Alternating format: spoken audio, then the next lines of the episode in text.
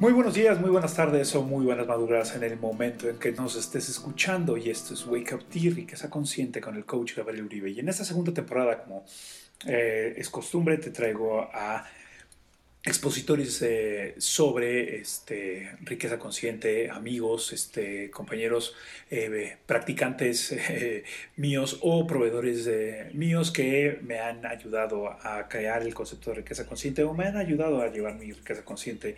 El día de hoy está conmigo Armando Salomón. en Instagram lo puedes encontrar como Armando Terapia. y Armando tiene una maestría en psicoterapeuta es este, hipnotista clínico y es eh, Master Practitioner de, programación neurolingüística y de formación comunicador. Eh, si, lo han, este, si lo han llegado a seguir en su Instagram, tiene una, una característica muy particular de, de abordar los temas desde una sencillez y desde un lenguaje que él mismo le llama es hipnótico, que yo pensaba que era simplemente un proceso este, de talento natural, pero ya me dijo que es bastante practicado y, este, y, generado, pero eh, en verdad eh, cuando he trabajado con él eh, ha sido unas sesiones bastante, bastante maravillosas que, que no terminas de saber muy bien qué sucede, pero, pero sabes que hubo un cambio profundo en tus creencias, sabes que hubo un, desprendimiento, como él dice, este, de, algunas de las, cosas que le vamos pegando a, la realidad. Eh, de hecho, eh, me ayudó en, uno de los programas de, Rising Up eh, con el grupo de Mastermind que tengo y les dio una, unas, unas, sencillas este, actividades para poder, para poder este, conocer qué era eso que se nos había pegado en algún momento en la riqueza. Pero bueno, eh, la razón por la cual está aquí es para explicarnos qué, es lo que hace este, un comunicador hablando de, hipnosis o un hipnotiza este, comunicando este, y cómo se benefician. Este, además, tiene una particularidad que se ha dado vueltas por todo eh, tiene la ventaja de ser como un nómada de, las terapias y entonces este, siempre tiene una, vida bastante, bastante divertida. Este, pues, Armando, ¿cómo estás? ¿Ah? Bien, mi estimado Gabriel, qué gusto estar aquí contigo. Oye, pues qué, gusto ahora sí que, se nos hizo ah, este, el poder, ah, el, que estés aquí en Wake Up Tea. Eh, pues para, para, empezar, como, como pues normalmente empiezo, ¿cómo, ¿Cómo llegaste hasta, hasta donde estás ahora? Ah, en, breve, este, ¿qué es, qué, qué, ¿cómo ha sido este, tu currículum en breve para llegar hasta, hasta el día de hoy? Pues mira, te cuento, yo soy psicoterapeuta después de haber sido, bueno, no después, este, después de que estudié la carrera de comunicación. Eh, digo, es una carrera que me encanta, me fascina y, y la cual, este, pues la verdad me, hace muy feliz también el, tenerla como, como un, segundo amante, ¿no? Ahí en, el, en, este, en este camino digital. Pero eh, yo llegué aquí porque la verdad es que tuve una, crisis emocional muy fuerte. Eh, perdí al primero de mis hijos y luego falleció eh, mi papá de cáncer. En el camino tenía un divorcio, me acumulé otro, ¿no? y la verdad es que yo empecé a ser eh, el psicoterapeuta que me hubiera gustado tener. ¿ya? Entonces, eh, la pasión que sigo es no solo por comprender el psique humano, sino además por ayudar, ¿no? por ayudar de la manera más amable, más eh, cuidadosa, más protegida que, he podido encontrar, que es el estilo de psicoterapia que, que estudié. Y digo, no la estudié así de buenas a primeras, ¿no? No, es lo primero que, que, estuve buscando, busqué muchas eh, teorías por ahí. Y esta es la que más me hizo sentido, ¿no? Y, y, a través de estos lentes he podido ver la vida de una manera brutalmente diferente, ¿no? Me, me ha ayudado mucho. Eh, tiene el estigma de la hipnosis, como pensamos que es la hipnosis tradicional, de escenario o cualquier otro tipo de hipnosis que hayamos conocido, hayamos visto en la televisión o en algún programa, ¿no? Y, tenemos esta idea de que la hipnosis es este, duermas y pierdas la, y pierdas la voluntad, pero en realidad no, no tiene absolutamente nada que ver con eso, ¿no? Es más como un ejercicio de imaginación profunda, ¿no? En donde, donde eh, nos transportamos, eh, tanto la persona que trabaja como yo que trabajo del otro lado, a un lugar donde pueda haber más opciones, ¿no? Siempre hay más opciones. Y esa es la idea, a final de cuentas. Es como encontrar unos lentes para ver el mundo de una manera más ligera, ¿no? Más, más, eh, más cómoda, ¿no? incluyendo, pues, cualquier aspecto de la vida. Claro. Oye, Armando, y, y entonces, o sea, em, empezaste, digo, como, tal vez como muchos empezamos en este, en este proyecto de, en, tus proyectos de de ayuda, de, acompañamiento a otros. Este, me, gusta mucho como, lo mencionaste. Este, me quería convertir en el terapeuta que, me hubiera gustado tener. Este, y entonces pues empezaste por, por, por estas primeras, me imagino que primero empezaste con, procesos de, certificaciones de, programación lingüística y poco a poco lo fuiste escalando algo, algo ya más como serio y, empezaste a, pues, a, poder sentarte del otro lado. Es correcto. ¿Cuáles son como, ahora sí, y esta es como en dos vías esta pregunta. Primero es, ¿cuáles han sido los mayores bloqueos que tú has tenido este, en, tu proceso o los mayores obstáculos que has tenido en tu proceso? ¿Y cuáles son los mayores bloqueos que has empezado a encontrar dentro de tus pacientes o a quienes les has servido mucho más? Uf, ah, bueno, yo creo que hay dos principales que, que es como como que me hacen mucho ruido de manera constante y vienen en diferentes presentaciones.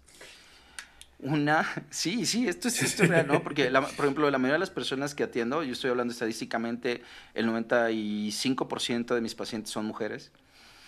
Y eh, una de las cosas que yo he identificado es que sí o sí, por la razón que tú quieras, el background que tengan, tienden a ponerse en último lugar tienden a dejarse al último como persona, ¿no? Y, me, vino al recuerdo ahorita que lo estaba platicando de mi mamá, eh, cuando estaba yo, que será en la secundaria, y, un día entra, entro y la veo en ropa interior y, le veo un calzón roto, ¿no? Y le digo, ¿qué onda, mamá? ¿Por qué no te compras calzones? No, pues es que primero quiero que tenga usted ropa, ¿no? y, eso a mí, por ejemplo, me, me marcó mucho en ese sentido, de decir, híjole, ¿Qué tiene que pasar para que, digo, pues, nosotros también podemos andar con, con, menos ropa o ropa diferente o más económica, pero ¿por qué mi mamá se ponía en ese, en ese último lugar? Y, como eso te puedo decir varios ejemplos, ¿no? De, de, lo que hacía ella. Pero, pero esa, esa misma esa misma anécdota que ahorita, fíjate, tengo años sin, sin recordarlas, ahorita que la mencioné.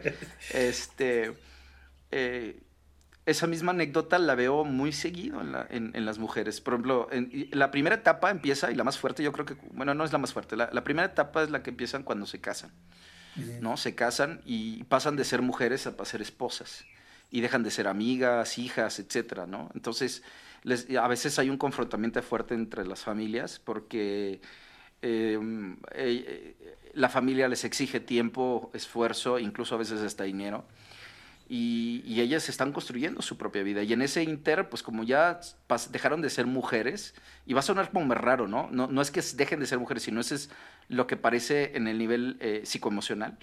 Dejan de ser mujeres y pasan a, digo, dejan de ser mujeres y, y, pasan a ser esposas, ¿no? Claro. Y la cosa se pone peor todavía y más dura. Eh, pasan a ser mamás y ya, o sea, y, y, el estándar de la mamá, de la buena mamá, que eso es una tontería, pero pues es que así no se educaron, ¿no? Está de la fregada, o sea, oye, ¿sabes qué? Tienes que andar sucia, no te puedes bañar, no te puedes tener tiempo para dormir, no puedes tener tiempo para comer, no puedes tener tiempo para nada, porque primero al niño.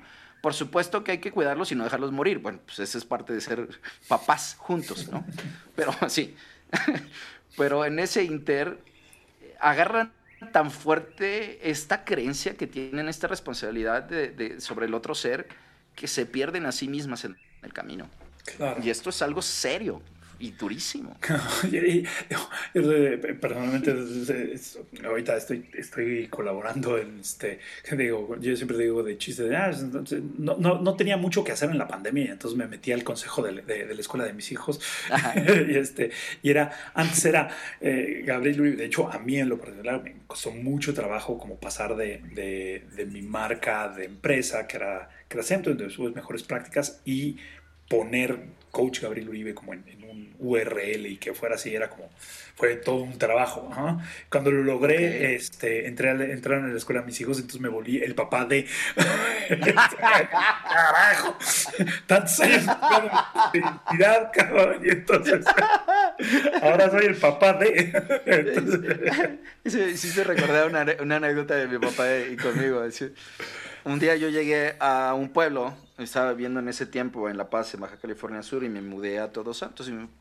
Y, mi papá tenía un, terrenito ahí, este, al que iba los fines de semana, ¿no? Iba hacía su carnita asada, se quedaba, estaba a la orilla de la playa, entonces estaba muy bonito.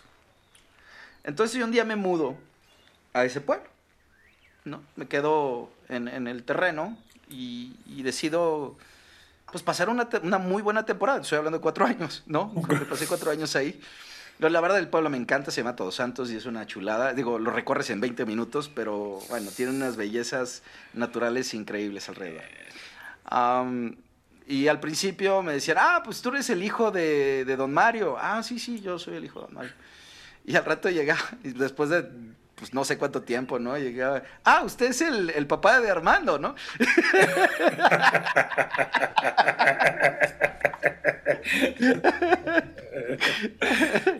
Sí, sí, sí. Entonces, eh, el, encontrar que no, no, es tu único rol ser ese ser, ese ser, ese, proceso. Oye, y, y, este, sí, por ejemplo, y eso, pues entonces me, me imagino que son parte de los beneficios que, o sea, de los beneficios que tienen tus clientes cuando trabajan contigo, tus clientes, en este caso el 95% de tus clientes, como, como, mencionas, este, es ¿cuál sería como en, particular que, que, tengan como esta idea de que, de que no solamente son esta dimensión, ah, sino que este, tienen todos estos otros roles que pueden este, empezar a, a, ejercer o cómo, qué, qué beneficios tienen? Bueno, mira, yo tengo digo, lo digo de chiste, pero es, esa, anécdota. A mis, soy el de los, no sé si haya otro, seguramente puede haber en el mundo algún otro, pero yo soy el único psicoterapeuta que da garantía. Okay. Es parte de lo que me gusta de trabajar contigo.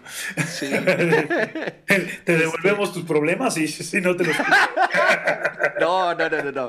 No, fíjate, yo le digo, la única garantía que te puedo dar en cada sesión es que al final de la sesión te vas a sentir mejor. Ya ese es mi, mi, rollo, mi bronca. Porque yo he visto que en muchas terapias, yo he visto, hay, hay, un, hay unas cosas, por ejemplo, en, en, Gestalt, que es una terapia relativamente muy hermanada.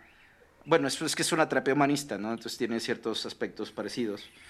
Eh, y una de las cosas es que, por ejemplo, yo he visto procesos donde dejan abiertas las heridas de las personas, heridas emocionales, hablando, metafóricamente hablando entonces les dejan para que la persona tenga la solución.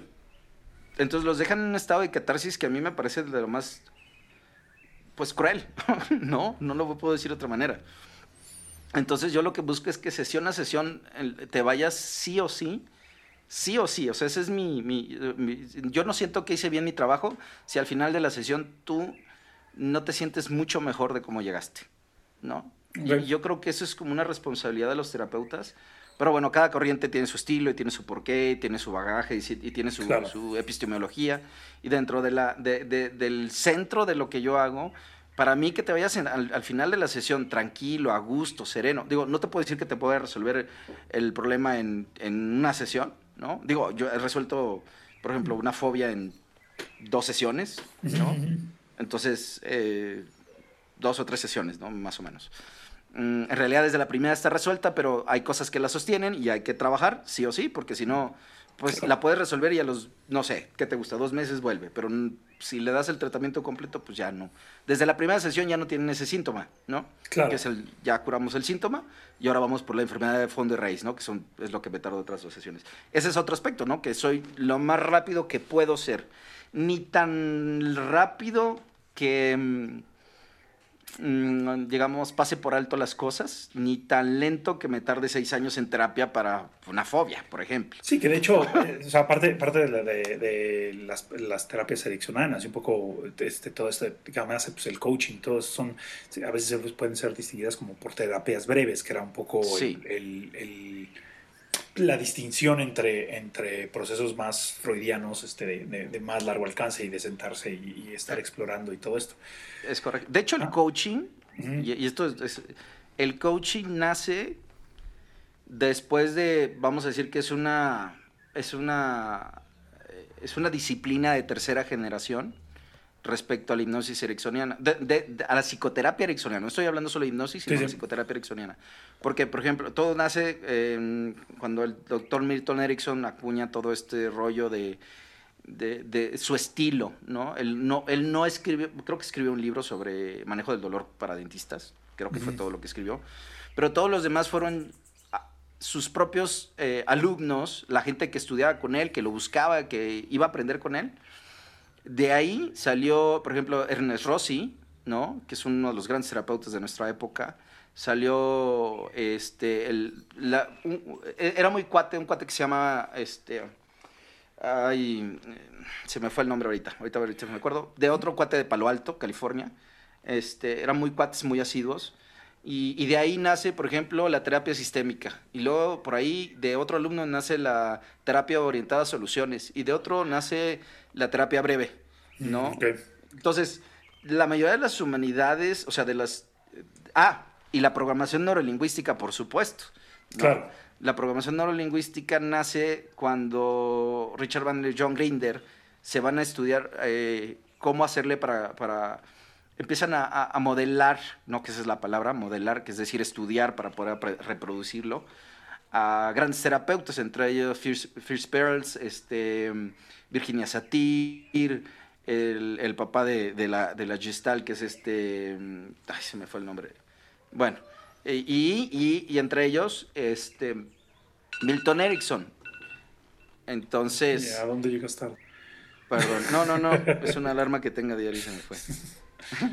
Entonces, eh, cuando, cuando estos cuates van y, de hecho, la mayor producción de libros al principio de la programación neurolingüística eran sobre los modelos de Milton Erickson, ¿no? hay dos, tres que tienen sobre Virginia Satir, sobre Fritz Perls, sobre... Ah, no, pues Fritz Perls es el de... El de, el de Chestal. Me estaba, estaba, yo patinando. Este... Y bueno, el, el chiste es que el modelo de hipnosis de la programación neurolingüística nace estudiando a Milton Erickson. Que es de donde parte todo este, este rollo. Por eso llegué ahí a, la parte ericksoniana, porque yo estudié eh, programación neurolingüística y empecé a buscar mejores alternativas, porque son, es muy buena, es muy buena. Siento que a veces es demasiado directiva, ¿no? Y, eso en, en muchas personas causa resistencia y la ericksoniana se salta la resistencia, pero por todas las trabas. Oye, entonces, este, por ejemplo, ¿cuál, es el, mayor, digamos que, eh, cuáles son como los mayores retos ah, que, tus clientes han, vivido y que, o que, o que tú pues, te sientes más cómodo, este, como sirviéndoles, a, sirviendo a eso? Fíjate que el mayor reto que tuve una vez bueno, no una, varias, pero ese es el que más me gustó tener. Este, fue un, chico que tenía rasgos de esquizofrenia. ¿no? Yo, no soy psicólogo, no puedo diagnosticar, no te puedo decir, sí, tiene, conozco los cuadros, estaba, estaba bastante este, dibujado el cuadro de esquizofrenia, em, pero, pero estaba en, en, el principio, ¿no? estaba empezando por decirlo así. Ah, lo tratamos, tenía una adicción a la marihuana aparte, y el cuate salió en creo que cinco o seis sesiones. O sea, es una cosa. Es un caso de éxito que a mí me encanta. Pues, es de los que más me, siento orgulloso porque tengo pues desde fobias, este, crisis eh, este, emocionales muy fuertes, separaciones. Eh, trabajo en una asociación como voluntario y pues imagínate, eh, como, voluntario, eh, la asociación se dedica a ayudar a mujeres en situación de violencia. Y bueno, me toca escuchar unos casos desgarradores, o sea, no, no te puedo explicar desde abuso sexual, maltrato, etcétera, etcétera. Entonces es como dices, híjole, eh, son esos pedacitos que dices, qué bueno que llegó conmigo. Claro. ¿No? Qué bueno que llegó conmigo porque ahorita voy a ver cómo le hago, pero tú vas a salir porque vas a salir, ¿no? Claro.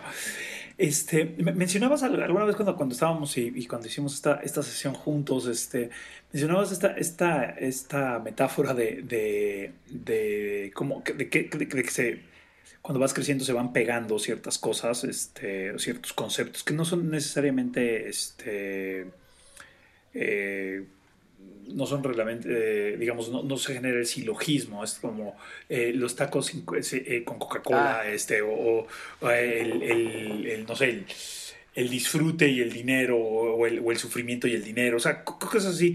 Como, si me quieres contar un poquito de, de cómo empezaste a, descubrir, porque la verdad, o sea, el, ejercicio que nos, nos ayudaste a hacer, sí lo sentí como a veces una cuñita para levantar hot cakes, o sea, como literalmente separar la, la quesadilla, o sea, cómo alguien se podría, podría este, tal vez en su casa o simplemente para hacer como un pequeño ejercicio de reflexión de cuáles son de repente ciertos conceptos que tienen pegados que no necesariamente pertenecen a, a estar juntos, o sea, no, no, es un silogismo directo de pues, esto es igual a esto. Este, ¿Cuáles son algunos? Sí, mira, yo creo que nace en el momento en que nos paralizamos. Cuando nos paralizamos porque una cosa depende de la otra. ¿No? Hay gente que dice, es que necesito dinero para empezar un negocio. Entonces tiene atado el empezar un negocio, no estoy diciendo el negocio, tiene que implicar dinero, pues si no, no es negocio, ¿ah?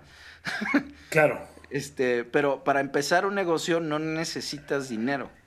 Y eso es una de las cosas que yo veo muy seguido.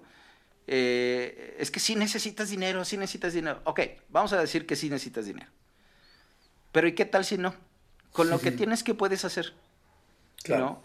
Mm, ya, y, te, cuento otra vez la anécdota que digo que la, ah, en la vida se nos pegan las cosas como si fueran tacos y Coca-Cola. Creemos que no podemos disfrutar una cosa sin otra. Claro. Así como hay gente que le pega el, el, amor al sufrimiento, ¿no? O le pega, si es que sin, el que me quiere me hará llorar, o este... Mm, e, es, que son estas, estas premisas que, que, aprendemos desde pequeños de manera consciente o inconsciente, ¿no? Y que de alguna manera nos, nos condenan a que sin una cosa no existe la otra, ¿no? Eh, ah, tenemos esta creencia, por ejemplo, que si no tengo, sobre todo como hombres, vamos a poner un ejemplo, que si no tenemos dinero no nos van a amar, ¿no? a, lo mejor, a lo mejor no es sostenible mantener una pareja que tenga una expectativa económica, pero eso no significa que no haya quien te ame. Claro, claro, claro. Y, si lo ves como hasta, hasta hasta tu mamá te va a amar, ¿no? Este. sí. O sea, llega, llega, una croqueta y se va a quedar contigo para toda la vida, man. Exacto. ¿Llega qué? que, o sea, llegaste al mundo sin dinero y, tus papás te aman, ¿ah? este, con y sin dinero. De hecho, les, genera siempre normalmente un gasto, pero no vamos a entrar en ese tema de paternidad. fíjate que yo, yo, tenía, yo tenía una habilidad, y esto es una cosa bien rara, fíjate, tenía una habilidad cuando tenía, no sé, 19, 20 años. Este, yo tenía, yo hacía retos. Y esto no lo hacía consciente, o sea, lo hacía por diversión y a ver cómo iba, ¿no? Agarraba 200 pesos de la época, ahorita, o sea, estoy diciendo como si ahorita agarraba 200 pesos y me iban adentro. Y decía, yo no sé cómo le voy a hacer, voy a tratar de regresar con los mismos 200 y me voy a poner una divertida de aquellas, ¿no? Eh, a veces compraba una cerveza, a veces no, pero no soy de mucho tomar además. Ajá. Este, ¿Cómo le hacía? No me voy a poner ahorita a recordarlo, pero terminaba siempre en el after, man. Y, la gente le decía, no, güey, no, no, sí, échate una, hambre. No, no, no, no. Ándale, ándale. Ah, ok, me tomaba una y ya, ¿no? Por, como, como, y sí, güey, está bien, pero voy a terminar con, contigo. Y, así, ¿no? Este, me tocó, por ejemplo, tener em, un par de, de, novias en la, en la prepa que pues ellas me pichaban todo, ¿no? Sí, y le decía, pues, y yo era muy honesto, le digo, pues no traigo dinero para invitarte, espérate, ¿no? No, traigo, tengo otros gastos, punto, ¿no? Y este, me decía, no, no, no, no te preocupes, yo te invito. Entonces, ok, no, y, y, pues tú me, tú me, conoces, pues no, no, no me están viendo y no soy el, el Adonis ni el tipo, no soy Brad Pitt, cabrón, como para que me digan, sí, güey,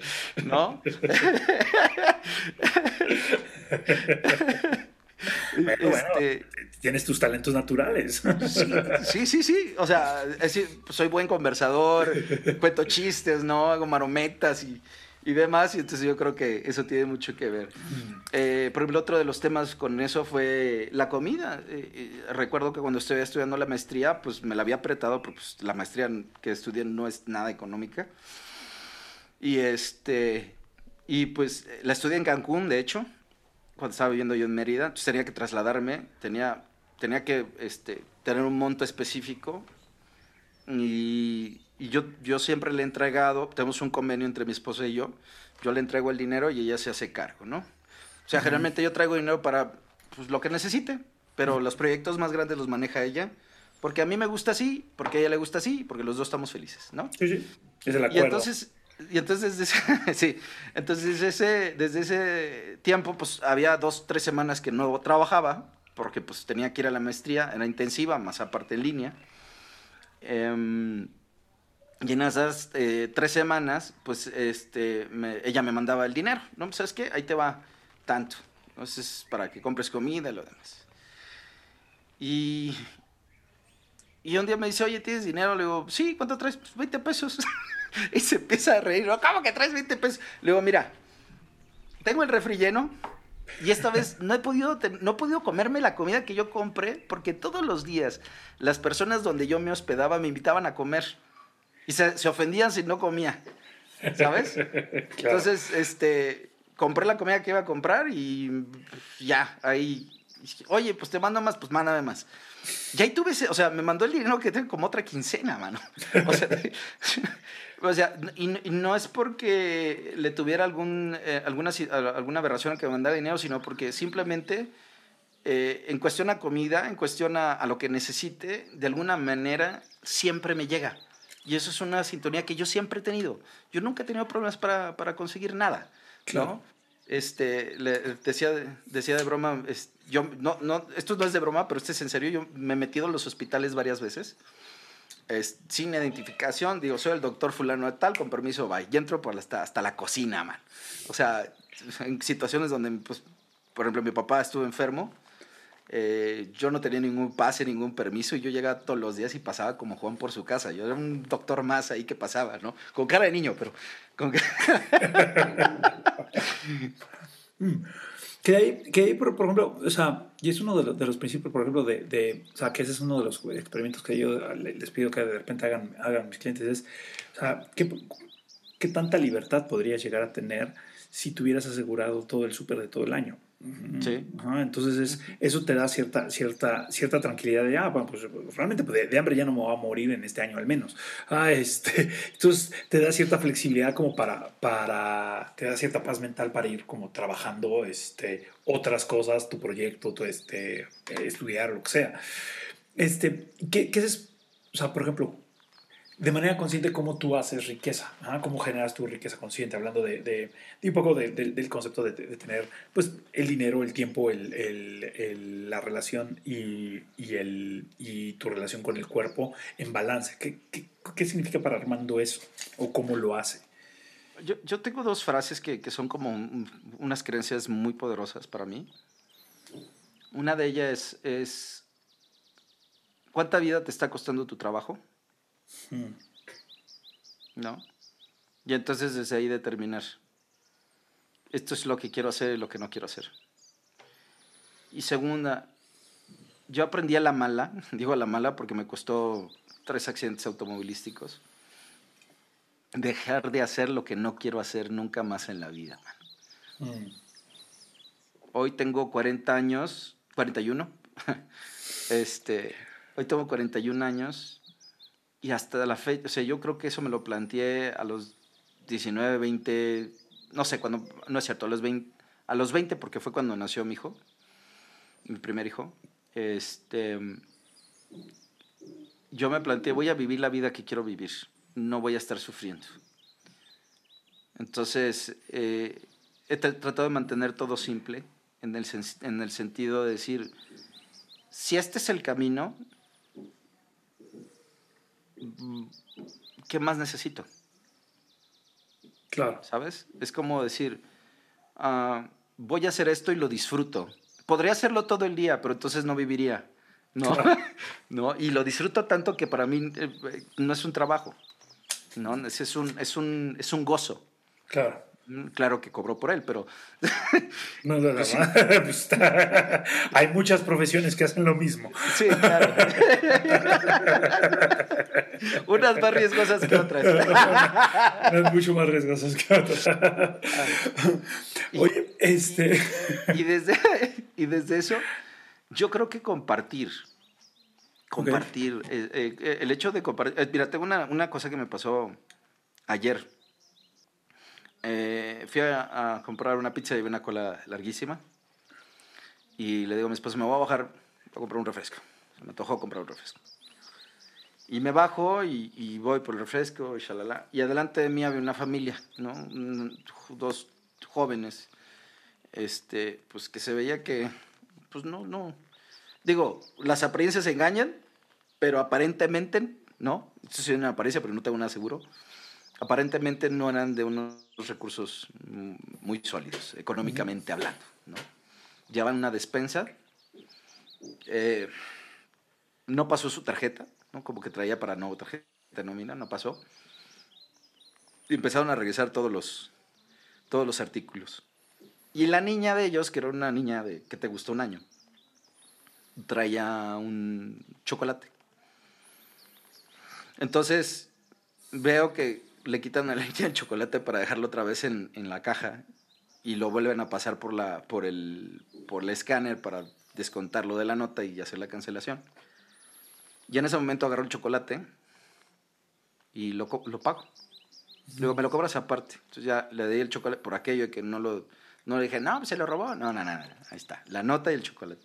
O sea, agarré, me acerqué y les di el chocolate y la nota y les dije, espero que tengas un mejor día y aunque no haya pasado tu tarjeta, toma mientras, ¿no? Y para mí, mm. ese chocolate de, no sé cuántos pesos fueron, como 12 o 15, no sé, es una tontería. Para mí tiene un valor bien cabrón, ¿sabes? Porque es decir, tú, tu día puede ser mejor hoy. Y como eso, a veces en lugar de darle, no sé, una propinota al mesero, le doy un abrazo. ¿No? Claro. no, y, es parte de la del proceso. del proceso hace, hace poquito estaba leyendo del libro de, Ken Honda, el de Happy Money, que es un súper libro. Decía que el, el, goce del dinero viene en, la, en el flujo, ¿ah? y, es en este flujo de compartir, es este flujo de, pero no solamente compartir dinero, sino compartir la misma energía que te hace sentir. Entonces, esta eh, este, este abrazo que le puedes dar a alguien, esta sonrisa de, oye, muchas gracias por el trabajo que estás haciendo. No sabes cómo, cómo la, gente cambia muchísimo cuando este, alguien te atiende, oye, estás haciendo un súper trabajo. ¿ah? Y te dicen, ¿cómo? ¿Ah? Sí, güey, o sea, eh, eh, estás haciendo un muy buen trabajo. Es como, me siento orgulloso de lo que estoy haciendo, está padrísimo. ah, este, oye, ¿y cuáles son como estos, estos hábitos que, que tú generas en tu día con día?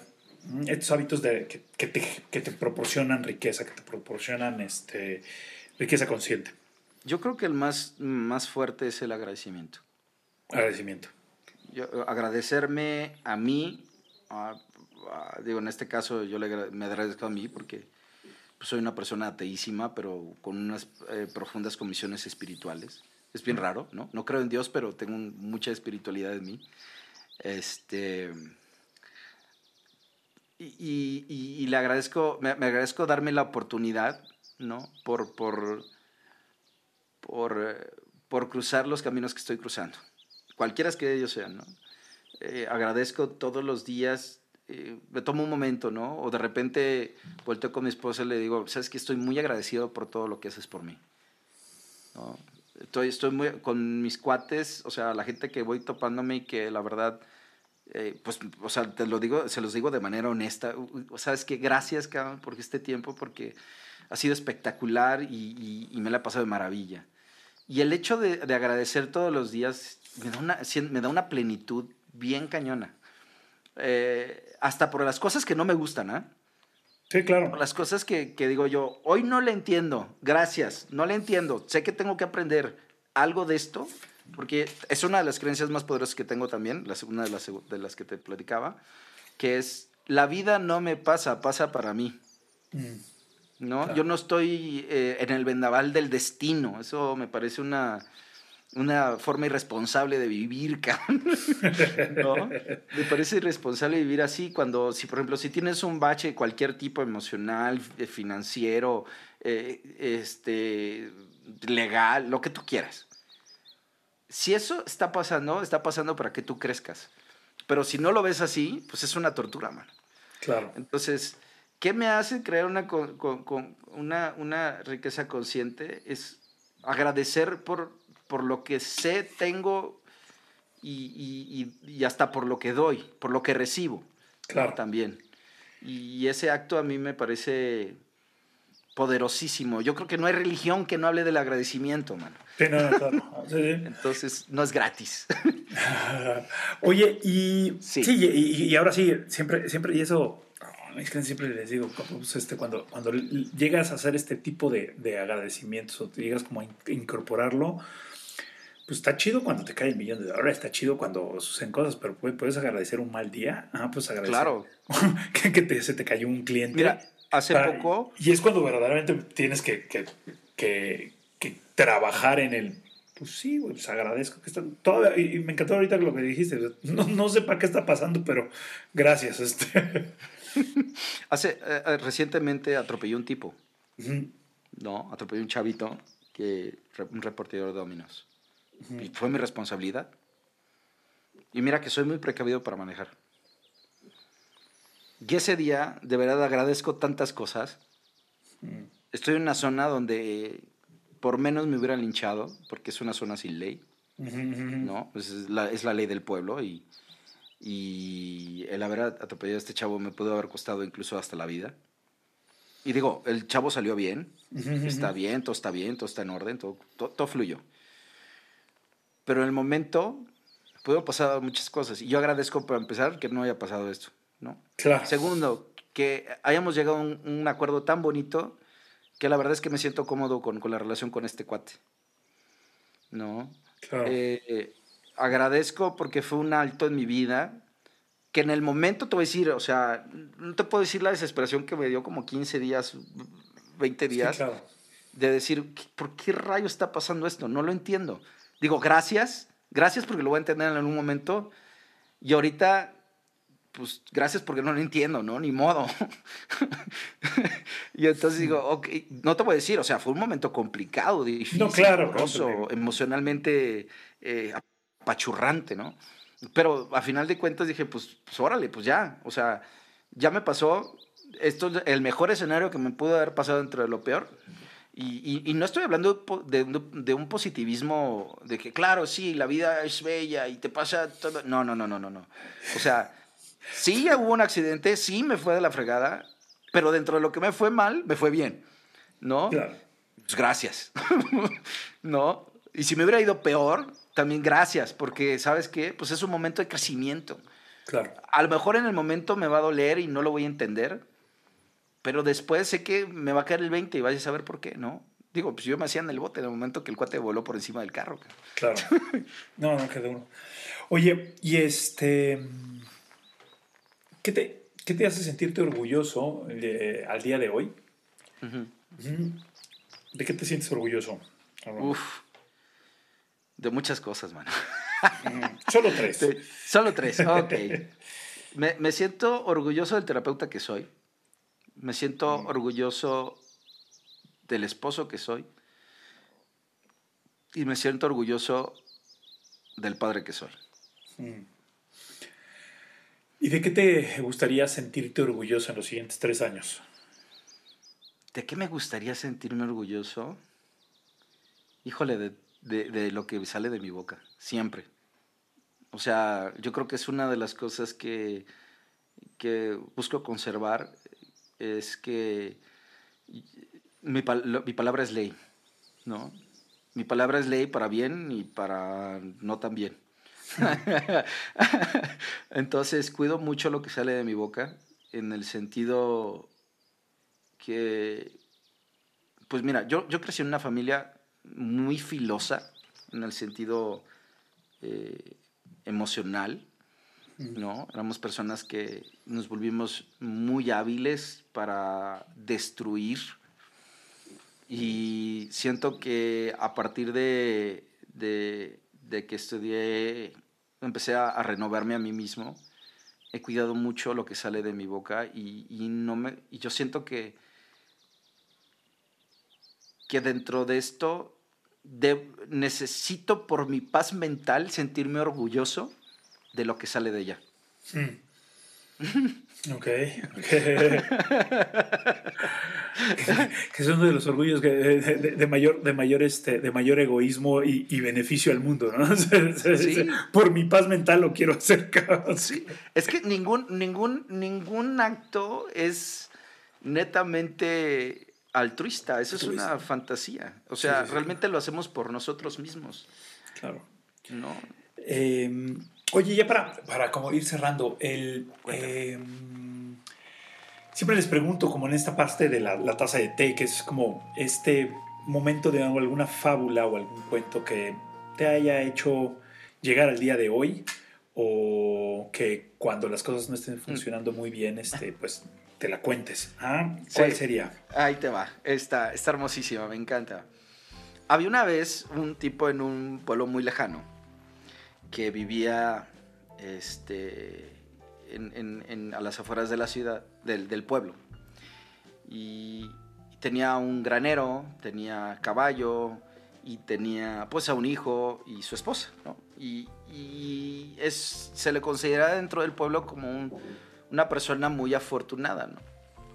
Entonces cada determinado tiempo iba al pueblo y en el pueblo llegaba, pasaba, cuando pasaba por la, con, la, con la gente, decía, la gente le decía, este, qué buena suerte tienes, tienes hijo, granero y todo esto. Y el tipo que era muy sabio le decía, mala suerte, buena suerte, ¿quién lo sabe?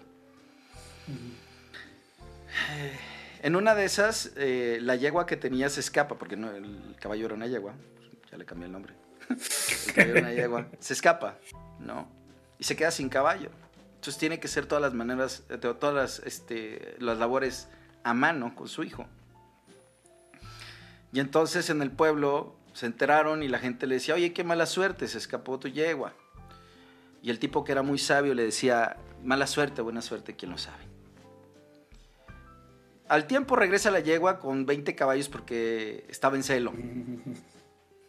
¿No? Y empieza a vender los caballos y se hace un dinero y todo.